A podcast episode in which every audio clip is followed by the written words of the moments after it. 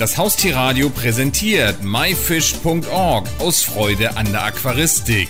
Jeden Donnerstag von 20 bis 21 Uhr berichten wir hier auf dem Haustierradio über alles Interessante aus dem Bereich Aquaristik.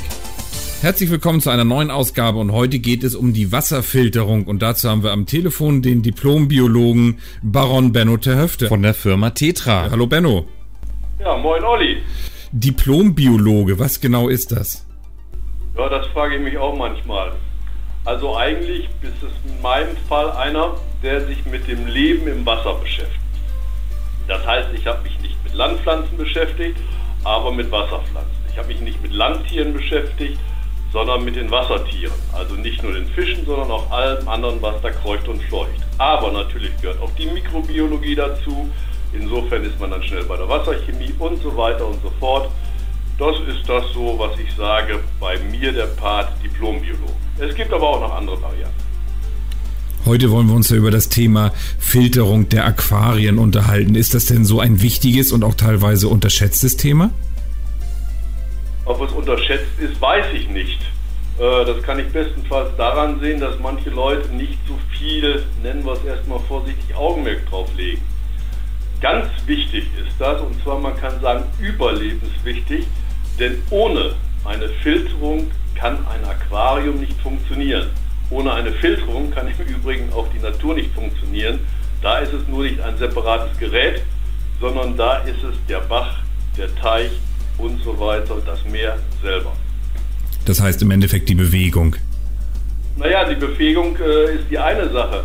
Es gehört aber immer dazu, dass zum Beispiel Mikroorganismen beteiligt sind. Das heißt, wenn wir über die Filterung reden, fangen wir wieder beim Aquarium an, dann haben wir mehrere Arten der Filterung. Da ist zum Beispiel erstmal die mechanische Filterung. Das ist das Prinzip Kaffeefilter. Das heißt, Schwebstoffe, trübende Stoffe damit werden zurückgehalten. Dann haben wir, und jetzt kommen wir zum überlebenswichtigen Teil, die biologische Filterung. Und die biologische Filterung ist einfach die, die durch ganz spezielle Mikroorganismen, also Bakterien, die sogenannten Nitrifikanten, verursacht wird. Verursacht wird klingt jetzt negativ. Das heißt, diejenigen sind die, die diese für ein Aquarium überlebenswichtige Arbeit verrichten. Das sind im Übrigen nicht dieselben und nicht die gleichen, aber sehr ähnlich, die auch, die draußen in der Natur dafür sorgen. Und das ist jetzt nicht die Wasserbewegung, sondern die sind substratgebunden, die man an jedem Kieselstein findet, die man teilweise an Pflanzen findet. Alles das an Mikrobewuchs, den man so gar nicht sehen kann mit dem bloßen Auge, meistens mit dem Mikroskop wird es auch schon schwierig, also mit einem normalen Mikroskop. Das ist das, was die biologische Filterung ausmacht. Benno, ich bin ja ein bekennender Aquariumlaie. Ich weiß aber, ich hatte damals mal Wasserschildkröten und da gab es auch die Möglichkeit, entweder einen Innenfilter oder einen Außenfilter zu setzen. Damals bei den Wasserschildkröten waren Innenfilter nicht so elegant, die hätten den kaputt gemacht. Was ist denn da überhaupt der Unterschied zwischen Innen- und Außenfiltern? Ja, der Unterschied ist gesagt durch den Namen selber. Der eine ist im Aquarium drin, der Innenfilter, der andere ist außerhalb des Aquariums. Und zwar wird es heutzutage so meist gesehen, dass der Außenfilter eher nicht der ist, der noch so angehängt wird von außen. Das ist eine Sache, die es vor 30, 40 Jahren auch noch häufiger gab, sondern das ist ein Topf, der zum Beispiel unter dem Aquarium auch stehen kann, der also völlig separat vom Aquarium zu sehen ist und über Schläuche verbunden ist.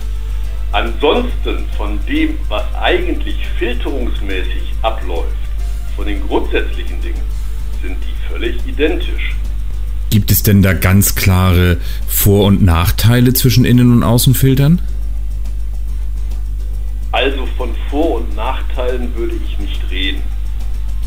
So, dass es irgendwann unsinnig wird, einen Außenfilter, also so einen richtigen Topffilter, in einem sehr kleinen Aquarium zum Beispiel zu installieren weil so ein Topfilter hat immer eine bestimmte Pumpenleistung, die aber so eingestellt ist, dass es dann häufig viel zu hoch ist. Das heißt, es würde viel zu sehr verwirbelt. Das heißt, der Außenfilter ist eigentlich der klassische Filter für die etwas größeren und die großen Aquarien.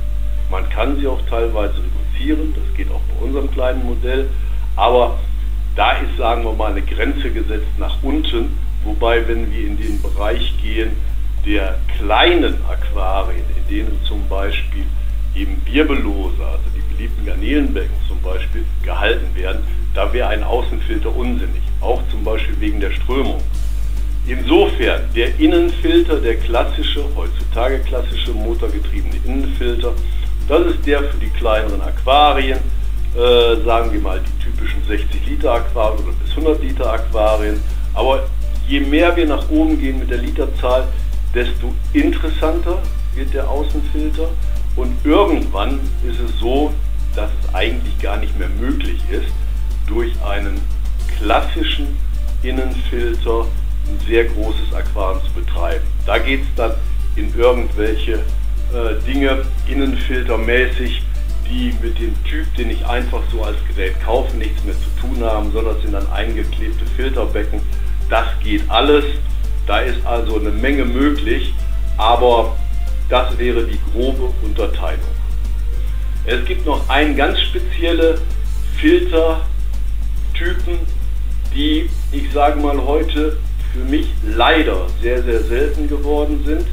Äh, sie sind leider selten geworden, weil sie ausgesprochen effektiv sind, ausgesprochen leicht zu handeln sind und eine wahnsinnig tolle Wirkung bezogen auf das Wasser, sowohl auf die mechanische Filterung als auch auf die biologische Filterung haben.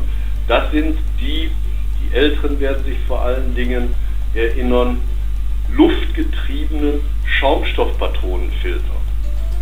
Das ist so die Renaissance so ein bisschen zu sehen, dass wir heute die Garnelenbecken haben, die sehr, sehr beliebt sind, also sehr kleine Aquarien mit Tieren, die gar nicht so starke Strömungen mögen, die vielleicht auch sonst noch mal gerne in irgendwelche Spalten und Schlitze rein kriechen wollen. Und für die sind also diese schaumstoffbetriebenen Filter sehr klein, sehr handlich, auch gut versteckbar. Das A und O, äh, ohne die geht es eigentlich nicht. Von der Zucht angefangen, ich kenne also auch viele Züchter, die die benutzen, aber bis hin auch zum Aquarianer. Auch wunderbar in kleineren Aquarien. Wir haben sie immer noch im Programm, aus gutem Grund. Aber irgendwie scheint es manchmal so zu sein, dass die Zeit, meinen die Leute, drüber hinweggegangen ist, obwohl nochmal effektiver geht es eigentlich nicht.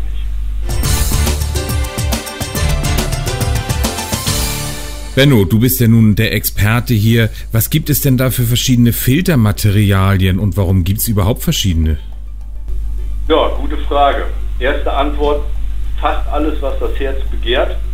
Und die zweite Frage ist ein bisschen kompliziert. Da müssen wir mal mit der anfangen. Die Filtermaterialien natürlich damit zu tun, welche Funktion vorrangig erfüllt werden soll. Wenn wir eben diesen mechanischen Filterpart jetzt mal ansprechen, also das Zurückhalten, das Abfangen von irgendwelchen Schwebstoffen, die da sind, also von Partikeln, dann ist es so, dass da Schaumstoffe bestimmte und vor allen Dingen geeignete Schaumstoffe, denn nicht jeder ist geeignet, dafür äh, das Filtermaterial der Wahl sind oder auch gehen wir mal noch zur klassischen Filterwatte, die ganz, ganz wichtig, wenn sie noch jemand verwendet, ganz doll ausgewaschen werden muss. Aber wo es heute viel, viel eleganter ist, auch wir nehmen das noch für den mechanischen Part der Filterung, dass man die als sogenannte Filterpads schön zweckmäßig und auch sauber, was das Händeln angeht, einlegen kann. Und dann sind wir eigentlich dort mit schon fertig obwohl natürlich auch alles andere an Filtermaterial Schwebstoffe zurückhalten kann. Bis hin zu den Gartenzeichen, wenn wir über Bürsten reden, über Schwerkraftfilter, was es da alles gibt. Ich habe ja gesagt, fast alles, was das Herz begehrt. Für die biologische Filterung, da ist es so, da brauchen wir ein Filtersubstrat, was geeignet ist, dass die Filterbakterien darauf siedeln können. Das ist auch nicht bei jedem Filtersubstrat so und vor allen Dingen ein Filtersubstrat, was eine riesige Oberfläche hat. Fangen wir da mal rückwärts an, auch mit so einem Schaumstoff. Das ist ja im Prinzip wie ein Badeschwamm. Also man nimmt keine Badeschwämme, aber man hat ein Ding, das denkt man, naja, ist gar nicht so groß, aber durch die Porensysteme hat es hier eine ungeheuer große Fläche, die dann von den Filterbakterien besiedelt werden kann. Da ist man von den Schaumstoffen ziemlich abgegangen heute, weil es gibt da viel, viel bessere Methoden, von Tonröhrchen angefangen bis hin zu den sogenannten Igeln, Biobälle, Bioballs, wie auch immer wir das bezeichnen wollen, die also besiedlungsfähig sind und durch ihre Form, daher der Begriff Igel, sieht aus, als wenn da so lange, dicke Stacheln drauf wären, eine sehr, sehr große Oberfläche bieten.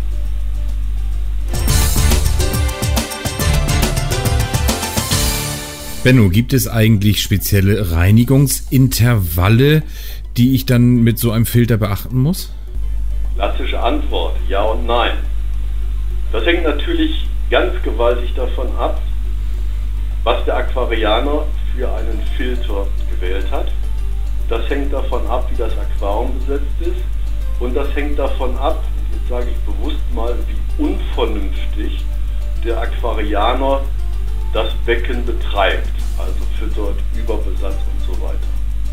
Wenn wir von einem gut installierten Becken, das heißt, der Filter ist nicht unterdimensioniert, sprechen, wenn wir auch von einem normal besetzten Aquarium sprechen und wenn wir von einem Aquarium sprechen, was mit Sinn und Verstand auch gefüttert wird, wo die normalen Teilwasserwechsel durchgeführt werden, dann ist es so, dass man, und da spricht man jetzt komischerweise nicht von der Betriebszeit des Filters, sondern von der Standzeit des Filters. Also der läuft, aber Stand heißt, ohne dass der Mensch, also in diesem Fall der Aquarianer, sich letztendlich darum kümmern muss, also reinigen und und und. So, von einem halben bis zu einem Jahr, das ist also kein Problem. Mhm. Gut, Moment, Wenn ich zum Beispiel einen kleinen Filter, und klein bezieht sich jetzt auf das mögliche Filtervolumen, in einem kleineren Aquarium habe, dann gibt es eine Faustregel. Die gilt auch für größere, aber dann kommt sie auch besonders zum Tragen. Und zwar reinigen, und zwar fach- und sachgerecht, da kann ich gleich vielleicht noch was zu sagen, sollte man einen Filter immer dann, wenn man sieht, dass der Ausstrom merklich nachlässt. Weil das weist einfach darauf hin, dass irgendetwas anfängt zu verstopfen. Also um Gottes Willen nicht erst reinigen, wenn er so gut wie gar nicht mehr läuft, weil dann hat er ja schon eine ganze Zeit seine überlebenswichtige Funktion nicht mehr erfüllen können.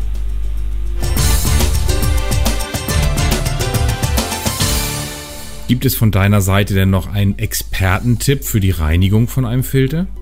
Ja, das ist nicht nur von meiner Seite und nicht nur ein Expertentipp, sondern da geht es einfach darum, es gibt nur eigentlich ganz, ganz wenige Möglichkeiten, Filtermaterial richtig zu reinigen und es gibt ganz viele Möglichkeiten, es absolut falsch zu machen. Denn man muss immer bedenken, reinigen bedeutet ja nicht das, was die Hausfrau oder der Hausmann darunter versteht, wenn er sein Haus oder seine Wohnung blitzblank macht.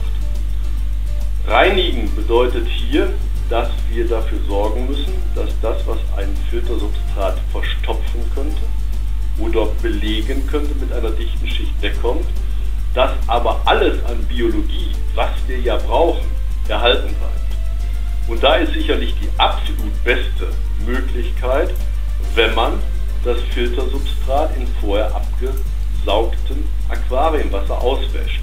Weil dann kommen Filterbakterien und die anderen lebenswichtigen Organismen, die sich da so angesiedelt haben, genau mit dem Wasser in Kontakt, in dem sie ja leben. Das heißt, da kann nichts passieren.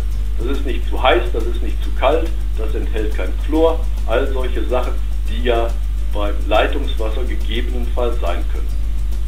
So, wenn man jetzt da die Möglichkeit nicht hat, eigentlich hat jeder Aquarianer die, aber irgendeiner sagt, nee, geht gerade nicht dann sollte man vielleicht das Filtermaterial portionsweise reinigen. Wenn man zum Beispiel auch an unsere Außenfilter denkt, die haben ja so die einzelnen Filtermaterialien in leicht rausnehmbaren Körben, sodass man dann auch vielleicht nicht alles durchwäscht, sondern eben nur einen Teil. Und dann sollte man tunlichst dafür sorgen, dass das Wasser erst einmal von der Temperatur her passt. Das heißt, auch das Leitungswasser so einstellen, dass es der Aquarienwassertemperatur entspricht. Das ist aber wirklich bitte nur die zweite Wahl. Erste Wahl am besten in dem Wasser auswaschen, wo die Filterbakterien sonst noch leben, alle anderen Organismen und das ist das Aquariumwasser. Das heißt, die alte Empfehlung, die man heute sogar manches Mal noch liest, niemals Teilwasserwechsel zusammen mit der Filterreinigung, die ist unsinnig.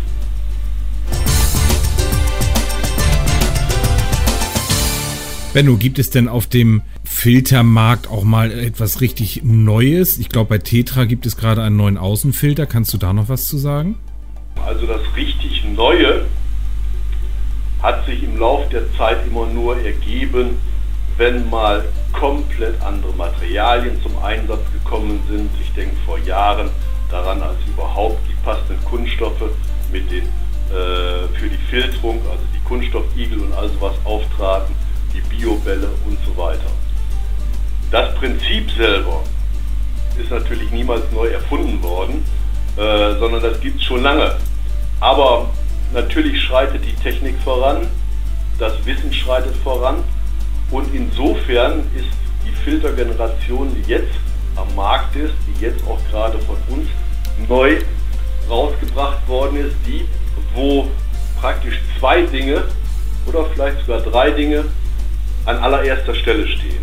Das eine ist, wir sind weiter noch mit dem Energieverbrauch der Pumpen runtergegangen. Da wird also bei uns bis zu 35 Prozent gespart. Und das zweite ist, das sind die Schlagworte im Prinzip Sicherheit und leichte Bedienbarkeit. Das sind diese Punkte, die ich hier an letzter Stelle auch miteinander verknüpfen muss. Denn Sicherheit, das bedeutet ja gegen unbeabsichtigtes Öffnen zum Beispiel.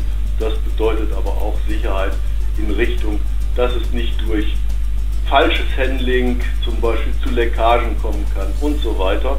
Ja, und das ist miteinander kombiniert worden, sodass jetzt die vierte Generation, die auf dem Markt ist, ja eine ist, die eigentlich da keine Wünsche mehr offen lässt.